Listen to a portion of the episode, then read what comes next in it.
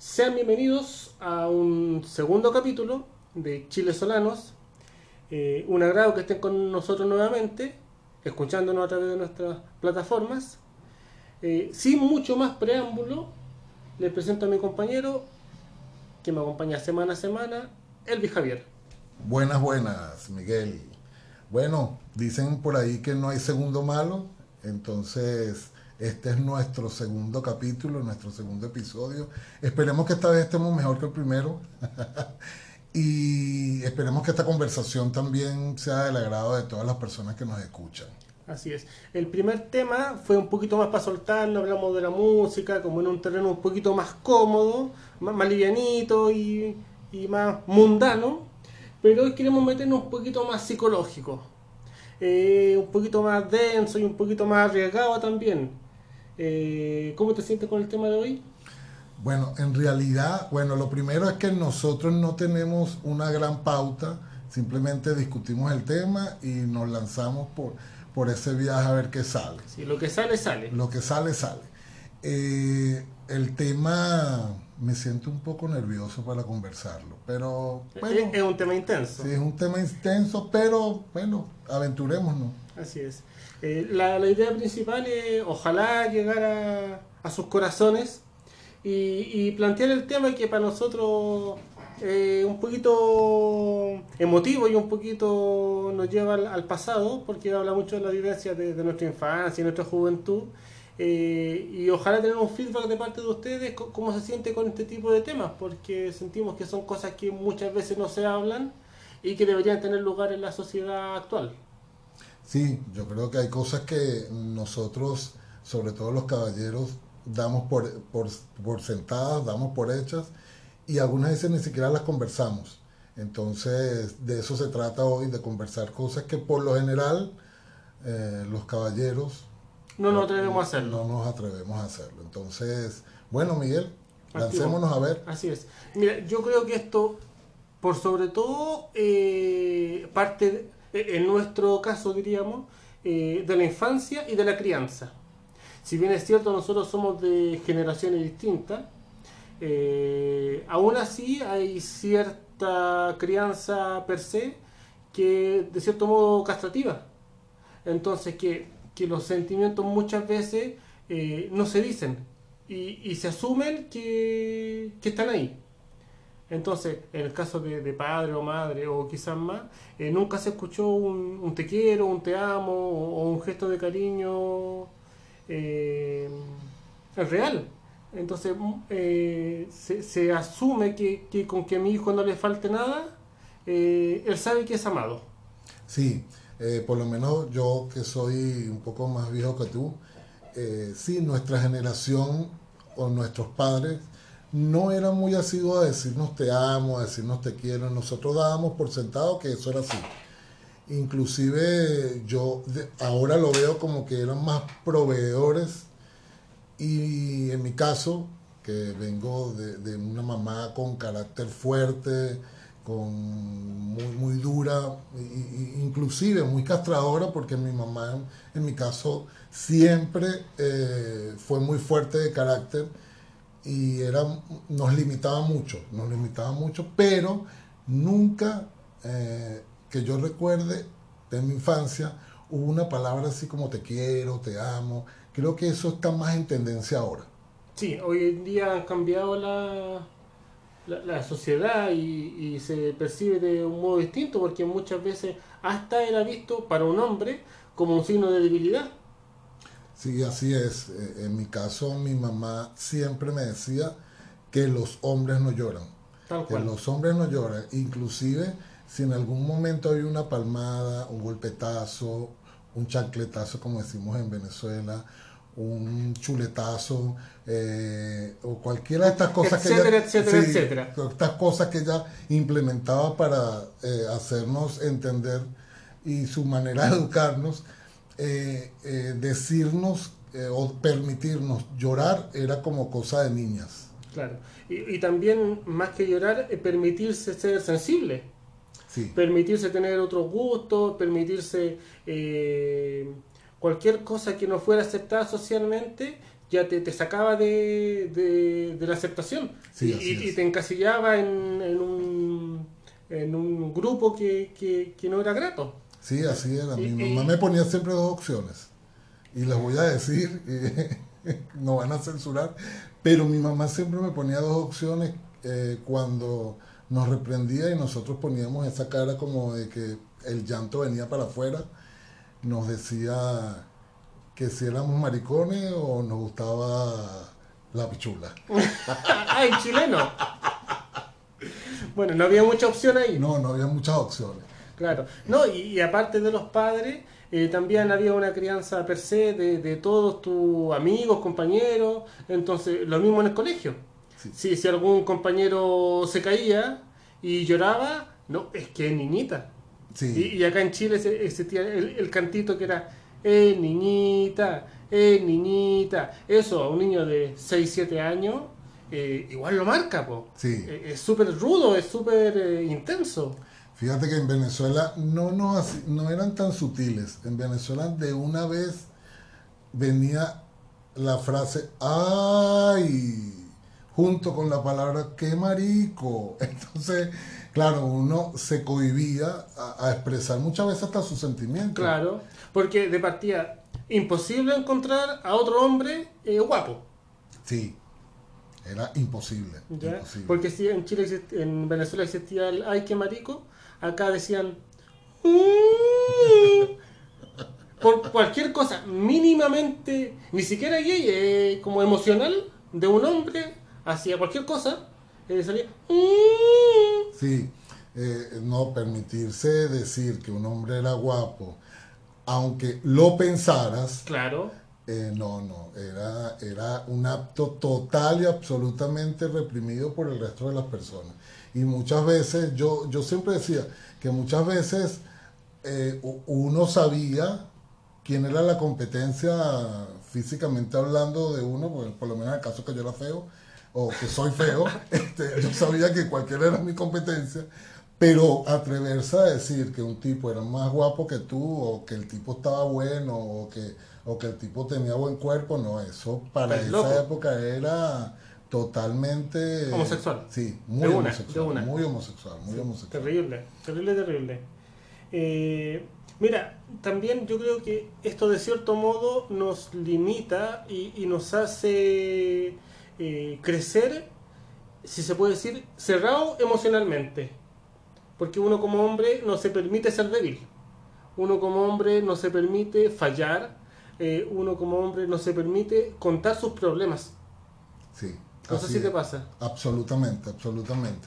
Yo siempre cuento a mis cercanos que yo cuando estaba chamo, eh, yo, hablaba, yo hablaba como una niña Claro. y, y- y era muy, muy flaco.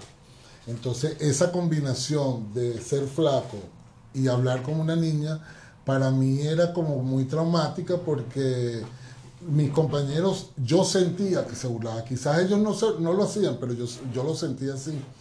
Y entonces eso me llevó a, formarme eh, mucho más cerrado, con un carácter mucho más fuerte, y, y- inclusi- inclusive eh, llegué a, en algún momento a, ser muy, muy, muy, muy, muy, muy, muy agresivo, justamente por esa, por esas cosas que hablando desde chico.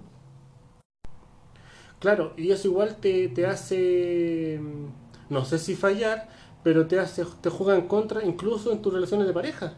Porque cuando tú tienes problemas, ya sea económicos, ya sea personales, sea de laborales, tú no te permites contarle a tu pareja lo que te pasa eh, porque eh, tienes que resolverlo tú mismo. Sí, así es. Y yo creo que el mayor temor de nosotros como hombres, creo que todavía es que nos digan dramáticos. Yo creo que Claro. cuando a nosotros nos dicen, tú eres dramático, en cierta forma uno se siente ofendido y, y no debería ser, porque yo creo que somos humanos. Correcto. Y como humanos podemos sentirnos mal, podemos sentirnos bien, podemos sentir todas las emociones. Y a nosotros como hombres nos cuesta, nos cuesta. Nos mucho. cuesta. Yo, bueno, yo creo que todos eh, de cierto modo, gracias a las nuevas tendencias y, al feminismo que ha puesto, puesto hartos temas sobre la mesa, nos ha hecho madurar de cierto modo y cambiar eh, muchas de nuestras actitudes y, permitirnos ser débiles, permitirnos ser sensibles, ser frágiles y permitirnos quizás llorar o, buscar la palabra de aliento, que, que es un proceso que, que si bien es cierto es súper largo, pero que nos permitimos hoy en día empezar a avanzar en ese sentido. Sí, bueno, yo eh, en mi caso, yo he aprendido a demostrar mis sentimientos. Antes de decirle a un amigo que lo quería era una cosa como vergonzosa. Antes de decirle inclusive a tu pareja, inclusive las parejas te, veían como, como ¿qué te, te pasa? Ridículo. Claro. Porque era una cosa que no era muy común. Porque eh, de cierto modo, eh, como que solo se permitía al estar borracho. Como que no, que este se cura y, y te abraza y le baja todo el amor pero, pero sobrios, eh, no. Bueno, para los venezolanos que nos están escuchando, cuando Miguel dice este se cura, quiere decir que este se rasca, este se emborracha, este se vuelve mierda. En curda. o, exacto, o, o, está, o está en, en, plena curda, ¿ok? Pero sí, yo, en mi, en mi caso, y vuelvo, repito, siempre fui muy cerrado. Eh, ahora mm, me he permitido más cosas, ahora si hay un tipo que es guapo, yo lo reconozco. Ah, si tengo que decirle a un amigo eh, que lo amo, pues se lo digo. Anteriormente no, lo pensaba mil veces, pero yo creo que eso va a medida de que uno va madurando y va entendiendo que, las cosas no es que han cambiado, porque siempre han estado ahí, pero uno se permite hacer uso de ellas y hacer uso de, de los sentimientos. Yo soy muy llorón. Yo veo una película y yo lloro eh, y todas las personas que me conocen saben que si hay algo que, que me toca esa, parte, esa parte sensible, pues yo inmediatamente lloro. Todo lo contrario, algunas veces que mucha gente piensa que yo siempre estoy enojado, siempre estoy molesto. ¿Es que tienes la cara? Sí, tengo la cara. Pero no, al contrario, al contrario, yo soy un tipo muy sensible, muy llorón. Y me lo estoy permitiendo más ahora. Anteriormente no lo hacía. Sí, como te digo, igual en parte es cierto que mucho por estas nuevas tendencias que, vienen socialmente, que, que, uno se permite ciertas licencias que antes no, antes no, antes imposible. Por ejemplo, yo siento que eh, esto puede venir igual de crianza, pero que había una cierta idea de que los problemas eh, se arreglaban solos, que como que las cosas no se discutían, como que no tengo tal problema, pero ah, se va a arreglar solo, no, no pasa nada. Entonces no, no me permito eh, ponerlo en tabla para, para, discutirlo, para escuchar opiniones, porque a lo mejor yo estoy tomando las peores decisiones que, que nunca se va a solucionar. Sí, y, yo creo que eso nos, ocurre, o nos ocurría mucho a los hombres. Nosotros tratábamos siempre de solucionar las cosas sin conversarlas. Claro, y por nuestra cuenta. Claro, y, o sea, tomar la decisión, porque siempre la toma de decisiones fue como muy asociada al, al género masculino. Claro. Al género masculino siempre eh, la fortaleza de carácter fue asociada al género masculino. Sin embargo, como tú dices, esas cosas han cambiado. Yo pienso que ahora uno se permite más la sensibilidad. Tú lo ves en la televisión, lo ves en las redes, lo ves que las, eh, eh, las, personas pueden expresarse más con respecto a, las otras personas sin temor a ser juzgadas por, por, su género en, en todo momento. Correcto. Eh, mira, dentro de este misma, mismo proceso que estamos tratando de narrar acá, hay, ciertas cosas que uno eh, oculta o, guarda y si no es hasta, qué sé yo, tiempo después uno logra soltarlas. ¿Tiene vivencia de ese tipo?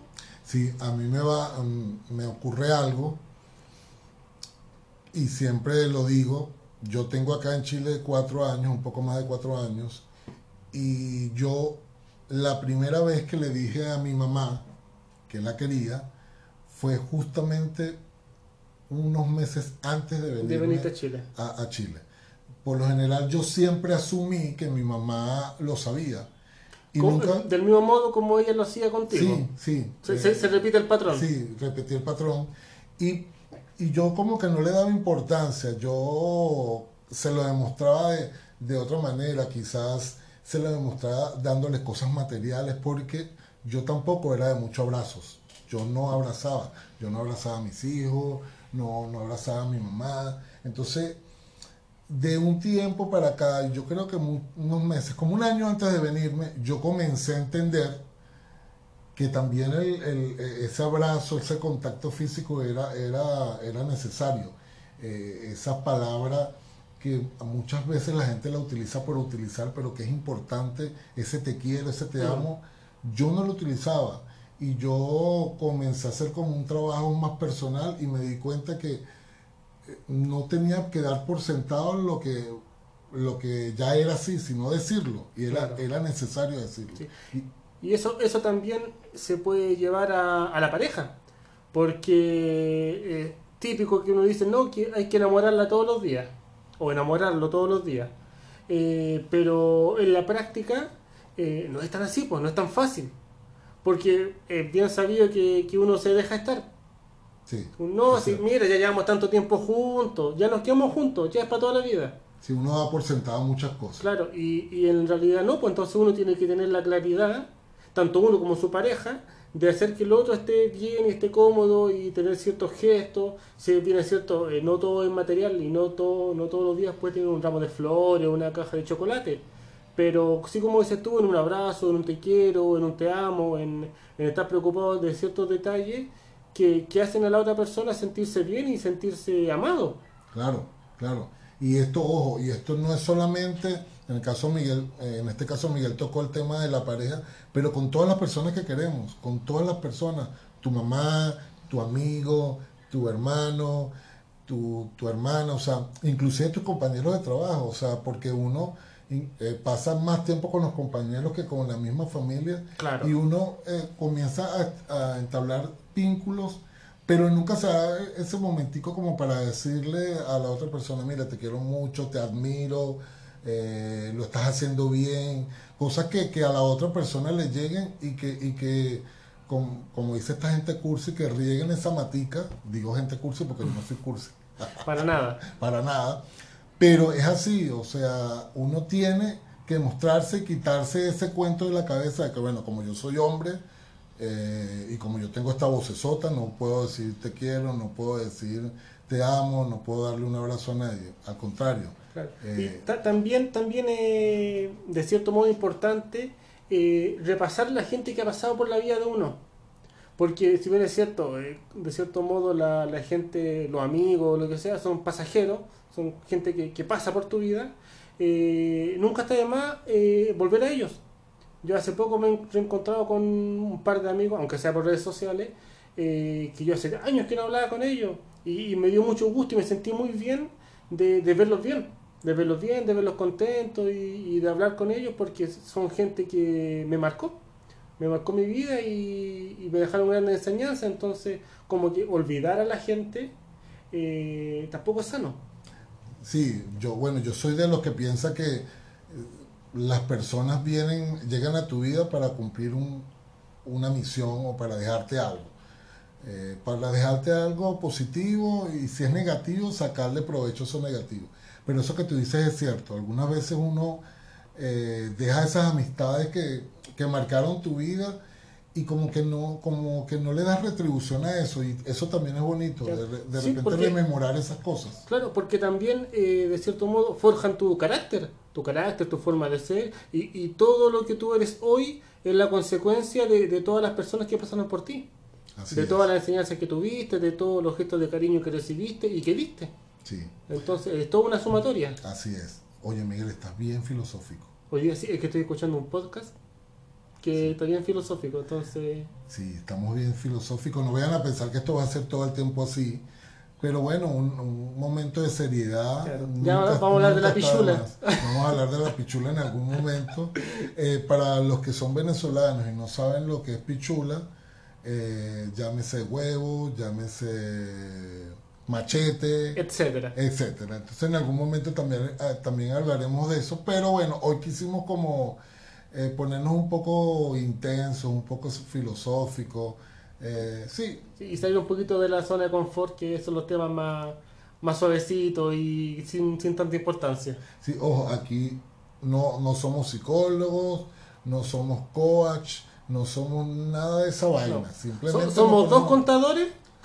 dos contadores hablando huevonada, hablando paja, eh, y como les digo, eh, siempre, o sea, inventando lo que ya está inventado, pero inventando nosotros acá, compartiendo nuestras nuestras ideas con ustedes, Claro, creando sobre la marcha. creando sobre la Si marcha. sale bueno, sale bueno. Si sale malo, lo corregiremos después. Claro, aquí este, grabando de una forma muy em- empírica, eh, muy rudimentaria, pero haciendo lo que nos está gustando últimamente, que mira que nos está gustando. Así es. Mira, siento que ya estamos dando por terminado el capítulo. Creo que fue un contenido muy, muy bonito, muy lindo. Eh, pucha, la invitación a que nos sigan escuchando. Eh, agradecer primero que todo que hayan llegado hasta acá, que son un poquito más de 20 minutos de, de- de habla. Agradecer que escuchen hasta acá, que nos sigan escuchando, que nos recomienden con sus amigos, con, con sus familiares, con todo, para que este proyecto de a poquito siga creciendo. Sí, sí, así es, este, para que este invento eh, siga creciendo y nos siga llenando a nosotros de satisfacción, porque cree, créannos que lo hacemos con todo el cariño del mundo, con todas las ganas del mundo, con todos los nervios del mundo, sobre todo de mi parte. Y van a escuchar muletillas, van Todo, a, todo, van- todo, todo. sí. Ustedes están escuchando esto muy orgánicamente. O sea, van a escuchar muletillas, van a escuchar palabras repetidas, este, que yo gagueo. que nos trabamos, que, que se nos olvidan, hay silencio entre medio, hay cosas raras porque, como le digo, estamos aprendiendo sobre la marcha. Así es. Y bueno, Miguel, vamos a dar nuestras redes sociales para que la gente nos siga y los que nos sigan, pues recomiendan a otros. Tú... Y, y- y también que nos hagan críticas, porque de, de la crítica vaya que aprendemos. Ah, sí, sí, así es, así es. Y la gente que me conoce saben que yo soy muy crítico, así que le pueden dar con todo que yo aguanto. Así es. Ya muchachos, por Instagram, migue.saldana.n. Elvis J. Herrera en Instagram. En algún momento este proyecto tendrá, tendrá su propio Instagram, pero por ahora nos pueden seguir en estas cuentas. Así es. Este fue el capítulo de hoy. Esto fue Chile Solanos. Adiós. Chao.